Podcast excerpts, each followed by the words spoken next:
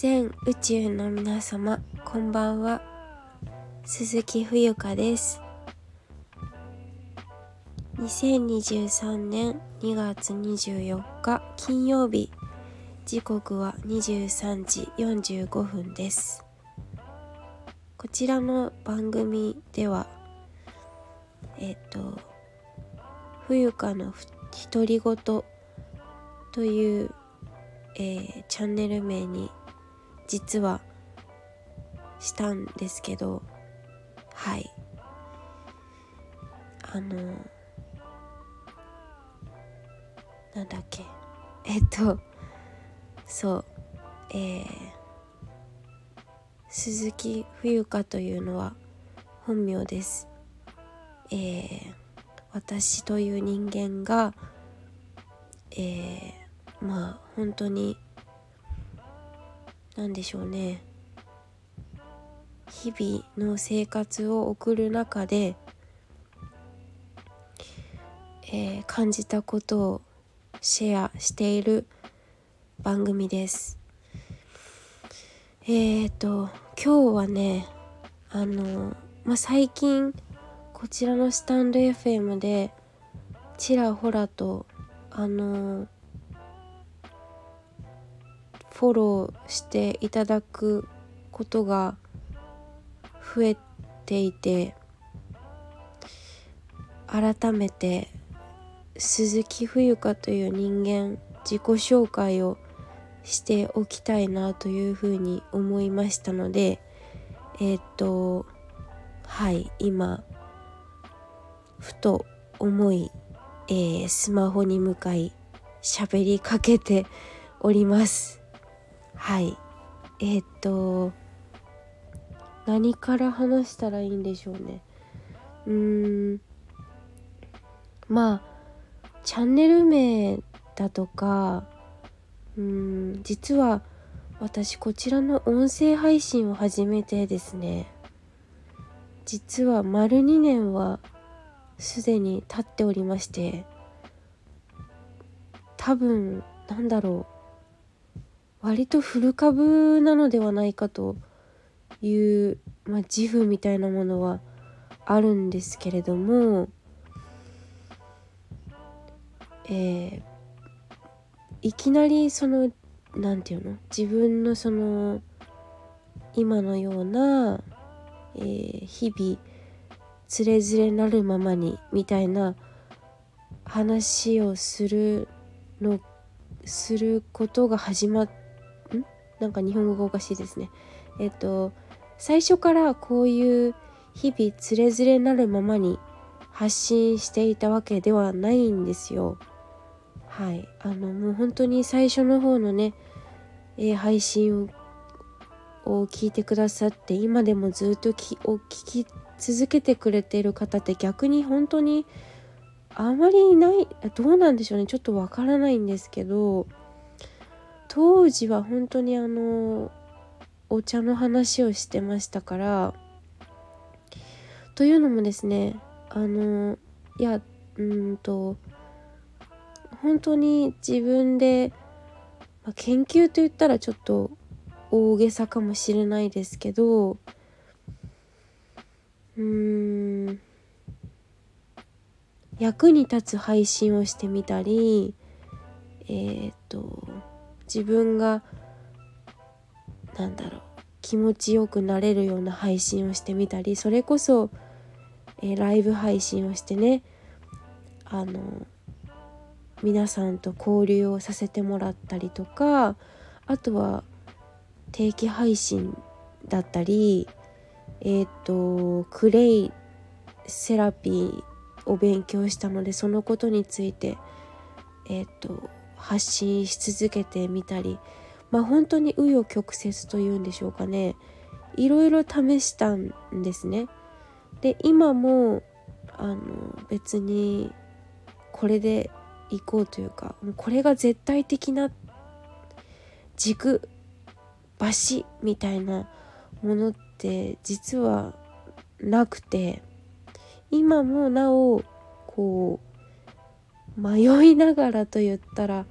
かしいですけどなんかその絶対こうじゃなきゃダメっていうものもないしうーんないんですよね。はい。まあだから常にこう研究中というか終わりがないというか別に終わりを作る必要もないと思っているんですけどはい。まあそうですね。こんなにまあ丸2年もね配信を続けているとは当時は本当に思っていなくてうん。そうなんですよね。でもなんだろう。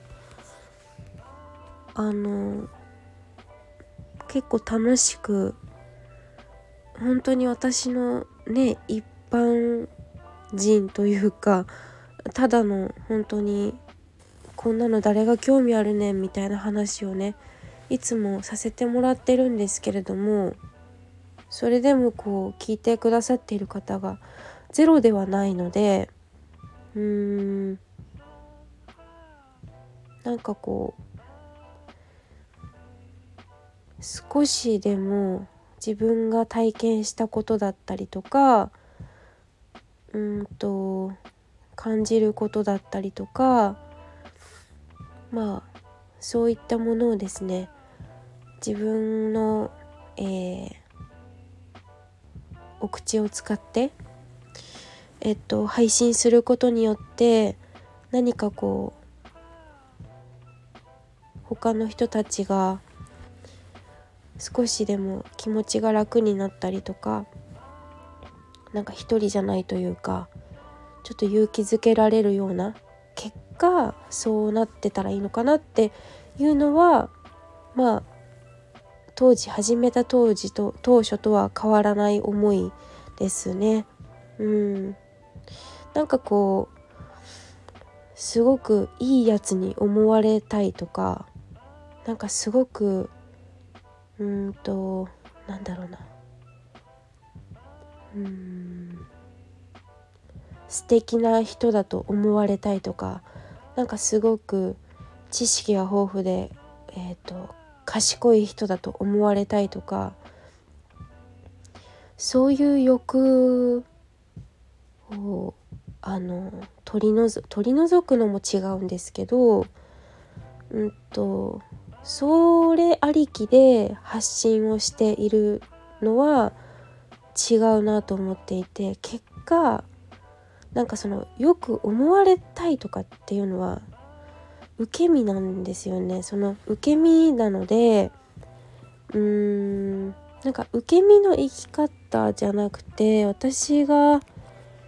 うんとですねこれすごい日本人的な考えだと私は思っているんですけどそのなんかこうこういうふうに思われたい何々されたいという心でやっているとですねなんかそれは違うと思うんですよ。結果周りの人が幸せになったとか結果褒められたとかそのやる前に何何でもいいんですけどやる前になんかこう計画を立てがちというか戦略立てたりするじゃないですか。目標もそうだと思うんですけど、まあ、ちょっと受け身の話とは一旦ずれちゃうかもしれませんがでもなんだろうななんか目標とかって立てがちなんですけど自己啓発とかでもねなんかこう一日なんでしょう？なんかこうえっ、ー、と1ヶ月のプランはこうでじゃあそれまでにこうこうこうでってこう緻密に、えーと、予定だったり計画だったりを立てたりとかしてじゃあ1週間経って結果どうでしたでしょうかみたいなことをやると思うんです。そういうワークもね世の中いっぱいありますしそれを否定するつもりもないんですけどうーんなんだろうな。なんか狙う狙うのは違うと思っていてうん。なんかそれってすごく枠が小さいというか別にまあ大小関係ないっちゃ関係ないんですけどうーんなんかもったいないなっていうのはあったりして。そう。だから、まあ、結果周りの人が自分がこう簡単に言うとそうだ。自分がやりたくてやりたくてやっちゃったらあら結果こうなっちゃったよみたいな。そういう何て言うのかな気軽さというか気概というかそういうことが私はうーんなんかいいなって単純に思うんですよね。うん。そう。何の話だったっけ？あそうだ。自己紹介をしたくて。始めたんですよ今日の配信はね。うんえっとはいえー、そう名前はとりあえず鈴木冬香本名です。えっと1992年西暦で言うとえっと和暦だと平成4年12月18日生まれの、えー、30歳です。はい。そして何でしょうか。いて座 A 型。うーん。まあこの辺りはどうでもいいか。うんとあとなんだろ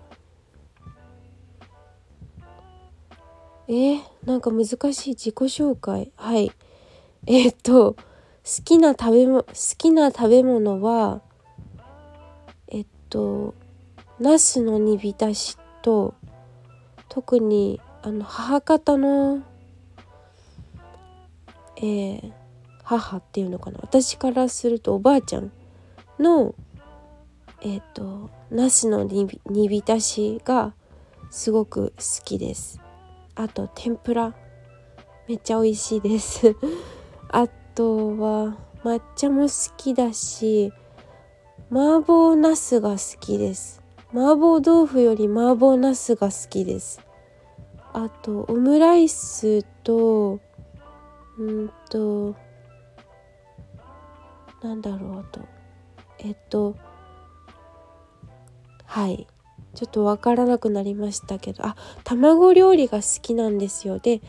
えっとお酒は正直そんなに好きじゃなくてなんか飲まなくてもいいなって思うんですよね。うん。あとえー、何でも食べます。割と何でも食べるけどえ今言ったこ言った食べ物は特に好きみたいな感じです。何でしょうね。舌が子供みたいな感じでオムライスが好きとか言ってますからね。あとなんだろう。えっ、と好きなファッションはえっ、とジーパンに T シャツに B さんです。うん。あと割とパーカーが好きなんですよね。フード付きの。あフードついてないのも好きですけど。あのワンピースとかあまり実は得意ではありません。あと長いロングスカートとか。こう階段を掃除しちゃうんですよね。一見楽に見えて楽じゃない。それよりタイトスカートが好き。あの動きやすいから。はい。あとうーん。あ私は生まれはえっと小学校まで神奈川県横浜市港南区というところなんですがえっ、と中学高校はですね四国の高知県にある、えー、学校に通っていたというかまあ寮生活だったんですがそこで、えー、中学高校6年間を過ごします。はい。で英語演劇部という部活に入っていたのでうん英語が好きです。割と喋れるというか喋れるというかまあできなくはないっていう感じ。まあ普通に呼吸するのと同じくらい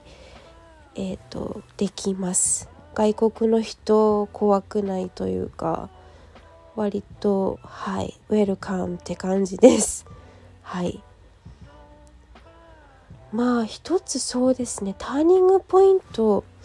そこ多分寮生活をしたというのはその12歳で親元一度離れているのでねあの今はちょっと実家住まいですけれどもえっ、ー、と12歳で一度親を親元を離れたという経験をしています。そのおかげでうん割と根性がついたというかまあ世間知らずなんですけど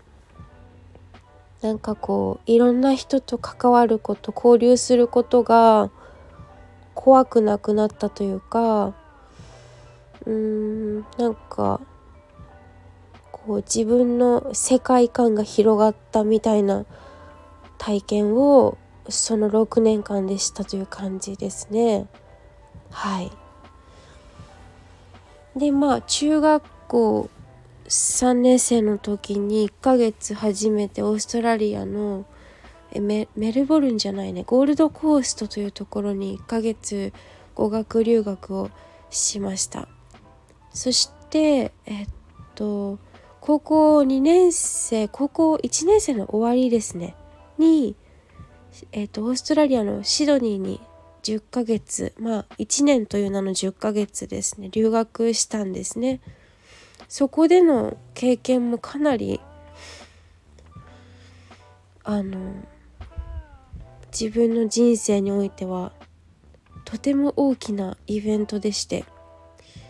オペラハウスで歌ったりという経験もしてすごく楽しかったですね。うん、部活もその留学中の留学先の学校でもあのクワイヤーと言ってですね合唱部みたいなはい入ったのでそこでみんなと一緒に歌って歌うことが好きなんですよね私うまい下手は置いておいて歌うのが大好きで今そうだちょっとすっ飛ばしちゃいましたけど順番が前後しますが小学校の時合唱部入ってました。大好きでしたね。あの今でも発声練習とか思い出せます。思い出すことができる。榎本先生っていう先生でした。すごく明るくてね楽しい先生でしたね。やはりどんな先生にその出会うかによってねあの指導を受けたいと思うか決まってくるなって思いますね。はい。そしてえっとちょっと細かいところは飛ばすんですけれども大学は、えー、また関東に戻ってきてですね千葉県柏市にある、えー、道徳の学校道徳にこう特化した学校に入ります。えっ、と外国語学部でね、えっ、と英語を専攻していたんですけど第二言語韓国語を専攻しましてでまああのなぜ韓国語を選んだかなんですけど、ま英語は得意だったので指定校推薦でね、まあ、そのままこう何の苦労もせずにというか入ったんですけど第二言語どうしようかなと思って。で中学高校のその寮生活の時にたくさんお友達がね各国のお友達ができたんですけどその中でもこう同じ部活でもいた韓国人の友達と仲が良かったので韓国語を勉強しようと思ってですね韓国語を選んだんですよ。そしてあの授業というか講義ですね。受けてみると。まあそれがつまらなくてたまらなくて。まあ楽しいすごいつまらない毎回つまらないわけじゃないんですけどなんというかその授業机に向かってうーんただこう暗記するっていうのがどうも面白みを感じなくてですね。で韓国に留学するなんて話もあったんですけど全く興味が湧かなくて。うん。でなんか本当にどんどんどんどん興味が薄れていったんですね。そして、まあ、そんな時にまたターニングポイントがやってきましてまあたまたまあの仲良くさせてもらっていた大学の先生からタイに行かないかという話が舞い込んできてですね。えー、なんかワクワクするじゃんと思ってタイという国はそれこそ行ったことないしまあ友達にその寮生活時代の友達がタイ人だったこともあってあタイかみたいな、まあ、興味なくはないけどでも別にすごい興味あるわけでもないけどまあせっかく誘われたし行ってみようみたいな感じで。えー、っとあれは二十歳の時か。そうですね。ちょうどうん10年前か。に行くんですね。2013年に半年の留学しました。実はえっと大学1年生の18歳の時にですねタイはプーケットという観光地に一度2週間だけ、えー、かんあの留学してるんですけど留学というかなんだろうあれは研修って言ったらいいのかな。でまあその時はね、まあ、タイ楽しかったなぐらいだったんですけどなんかこの半年の留学はまた別でバンコク都会ですよね。バンコク首都なのでという大学に留学する観光学科しかも語学じゃなくて今回観光学科ということでサイトシーンサイトシーングあじゃないツーリズム学科みたいなところにね行くことになってその誘ってくれた教授がですね姉妹校を作ったんだけど誰も行かないと。なんか人気がなかったみたいで、まあ、ドイツとかヨーロッパは人気でしたね留学先で。ドイツオーストリアフランスイタリアスペインあとはヨーロッパじゃないですけどアメリカカナダえー、あとどこだ？まあでもその辺りは人気なんだけどタイが人気がないということでまあ先生が半ば 私に頼み込むように言ってきてで私もノリがいいというかまあノリがいいというかあんまり考えてないんでしょうね。あ行く行くなんて言ってまあタイはどうやら物価が安いというか、えー、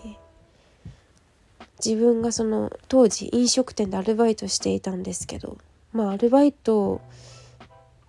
もう使い道をねちゃんとこう私もそんなに計算してたわけじゃなくてあまあもともと大学行く気なかったですからなんか時間を持て余していたのでじゃあとりあえずみたいな感じでアルバイトしてたのでそのえー、お金はあるわけですよ。でまあじゃあ留学行くかということででその留学先は多分滞在したのが5ヶ月ぐらいだったと思いますね。でその1ヶ月前にえー、とその大学に入る前の1ヶ月はえー、とタイのお茶屋さんでアルバイトをすることになってはい。これがまた面白い。そう私あの申し遅れましたが実家が日本茶の専門店なんですよ。石田園という名前でして母が3代目なんですけれども丸ご商事石田園というお茶屋さんなんですよ。一応ねあの歴史のある。はい。でまあえタイでお茶屋さんやるならちょうどいいじゃないかみたいな感じで私も思ったし周りも思ったみたいでなんかすごいマッチングですよね。そしてそのお茶屋さんでアルバイトインターンシップですね。はい。インターンシップでね働くことになってそれもすごく楽しかったんですよね。で私タイ語なんて全然わからなくてというか行くまでは英語で通じると思ってたんですよ。そしたらとんでもないとんでもないことはないけれどもタイ語ができた方がいいというか生きるためにタイ語が必要だったんですよ。だから友達がすごく丁寧に教えてくれてですね。で日常会話をえー、あの困ることなく、えー、6ヶ月で習得することができるようになったというかまあだからこれでね証明されたと思うんですよ。その韓国語を勉強してた時はその机に向かって勉強してても意味がないんですよね。もう何が何でもまずもう現地で現場が大事なんですよ。やはり何事においても。はい。あの事件は現場で起きているみたいな言葉があったと思うんですけどまさにその通りで教科書読んでてもあの文字をなぞっていてもですね先生の話を聞いていても何にも意味ないんですよ実は。そう。もう現地行っちゃった方が早いです。これは絶対。ということがまあこの半年間の留学で証明されたのではないでしょうか。タイ語を取ってる履修しているお友達いましたけど彼女彼らより私の方が全然喋れてましたもんね。うん、でそのタイに留学したということもあってまあその時点で3カ国語3カ国語が3カ国3カ国語が喋れる状態になっていたわけですよね。でまあ就職活動というものに私はみんなが就職活動というものを励んでいる間に私は高校違うよ大学3年生の時に留学したので、まあ、帰ってきたらもうすぐ、えー、もう2ヶ月3ヶ月後には、えっと、卒業だったので、まあ、私は急いで就職活動を始めたんですよね。で内定を2つもらって1つは着物の会社でした。でもう一つがあのまあ鉄鋼商社だったんですけど着物はちょっとあのいろいろしがらみが多そうだったので着物はやめてその鉄鋼商社に入ったんですよ。そこもそこはそのタイに現地法人があるということでまあ私がタイにえっ、ー、と留学していたということも多分そこも変われたのかなちょっと分かんないですね。私が採用された理由は今となっては。まあでもそこに縁あって、まあ、大学の先輩も、えー、就職しているということでまあ安心感というかね、まあ、そんな経緯もあって、えー、お勤めを始めます。それが2015年4月ですね。はい。でまあ留学あ留学ではないや。えー、3年海外営業事務という部署であの働きまして見積もり作ったり、えー、受注したものを入力したりはい。納期の確認だとかいろいろやってで残り3年は最後の3年は国内の営業部ということで営業さんの手伝いサポートですね。はいやらせてもらいました。楽しかったですね会社時代。会社員時代か。すごく楽しかったんですけどまあそのコロナコロナというかその流行り病の騒動になんかこう働き方というか生き方にすごく疑問を抱くようになりまして何かがおかしいぞということを悟ったんですね。そしてあここはちょっと私いる場所じゃないなと思ったんですよね。はい。そしてまああの年に2回上司と面談があるんですけどゴールデンウィーク前の面談で9月に辞めますということを申し出ましてそして2021年の9月に会社を辞めます。はい。そしてまあその翌月の10月からですね。冬香神社。あ9月のそうねあれいつだったっけ？10月か9月かに国内をバックパッカーするんですよ。2週間3週間近くかな。はい。でまあ今は、とまあそういう経緯があってうーんなんかこう生き方みたいな人生とは何ぞやみたいなことをずっとこううん考えているような人でしたから昔から。なんかどこかおかしいなって思ってたしまあでもやはりこの流行り病っていうのが背中を一番押したのかな。うん。あそう。そして今となっちゃ私 SNS をあの使い倒していろいろ発信活動に励んでいるんですけれども最初からこうだったわけではなくてえっ、ともともと鍵アカウントでインスタグラムなんかはねあの運用しておりましたしそんな何かこう発信活動しようなんて思ったことはなくて本当にこのラジオを始めてからの勢いがすごいかもしれません。今じゃね YouTube 登録もしましたしちょっとまだ精力的に活動はそちらはしてないですけれどもうーんなんかこうそれこそラジオを始めてクレイセラピストのを育成する先生に出会いそこで学びを、えー、こいてあの学びをこいてっていうのかな。あの学ばせてもらってですねクレイセラピストとしてデビューし、まあ、今はゆるゆるとクレインの魅力をお伝えしながらたまに実家のお店番お茶屋さんのね横浜のお茶屋さんのお店番したり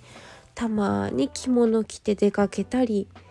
そして今はインターナショナルスクールでアルバイトをね週に何回やってんだろう週に23回やってるのかなやりながらえっと文章を書いたりですね、えー、歌を歌ったりウクレレちょっと弾いてみたりうーんセッション個人セッションしたり本を読んだりぬか漬けかぬか床かき回したり旅をしたりしているそんな日々を送っています。まあ今は本当にえっ、ー、とうーんなんか何を目指してるんですか？とかね。私はどうなりたいんですか？とかまあ聞かれることもあればうーんなんかよくなんか本当に母親にも言われるぐらいなんですけど母親というか家族にねなんかあんたのやってることはようわからんと言われるんですけどうんなんか分かんなくていいかなと思うんですよね。今の私は。分かる分かんないよりも大事なことがある気がします。自分でもそれはまだ分かっていないんですけどうんなんか分かろう分からなくちゃいけないのかなっていう分かりたい病みたいな分かりたい病みたいな現代人。ね。なんかそんなうん感じですね。今までは。うーん何でしょう。だからそう最近いろんなコメントをいただくんですけれども、まあ、私の一つのこの人生のテーマは生き方なのかなって思います。人間関係だったり健康だったりうーんあと何でしょう。まあいろんなお悩みがね尽きないと思う本当に一生ついて回る問題ばかりだと思うんですけどまあそれが人生とも言えるしなんかこう私が体験してきたことをね最初の話に戻りますけど少しでもまああの最初からそう狙うわけじゃなくて何かこう私が自然と発信したことによりうん結果聞いてくださっている方関わってくださっている方見てくださっている方がホッとするようななんか光の灯火じゃないけどをなんかポッと照らすことができるような人になってたらいいのかななんて思ったり。まあ本当に人それぞれですのでその受信方法というかね。うん。例えば、うん、その時に目にした私の発信がうわ最悪やと思ってもまた別の日とか2年後とかに同じ発信を見てもうわ素敵って思う瞬間もあればその逆もしかりですからその捉え方ってねその人のうーんその時の状況にもよるんですよね。うん。まあ、そんな感じで気軽にあのお付き合いいただければ嬉しいなと思うわけですね。すごい今日も自己紹介何分喋っちゃったかなあめちゃくちゃ喋ってますねこんなんでよろしいのでしょうか皆さんフォローいただいた方そして感想をあのフォロワーさんとかあの講座の受講生さんにいただくんですけど本当にありがたい限りではい。何が言いたかったのか。でも本当にあのまだまだ掘り下げれば自己紹介もっといっぱい幼少期のことだったりいろいろあるんですけどまあ今回はこの辺りで終わろうと思います。40分近くなりましたが、えー、最後まで聞いていただきましてありがとうございます。鈴木冬香でした。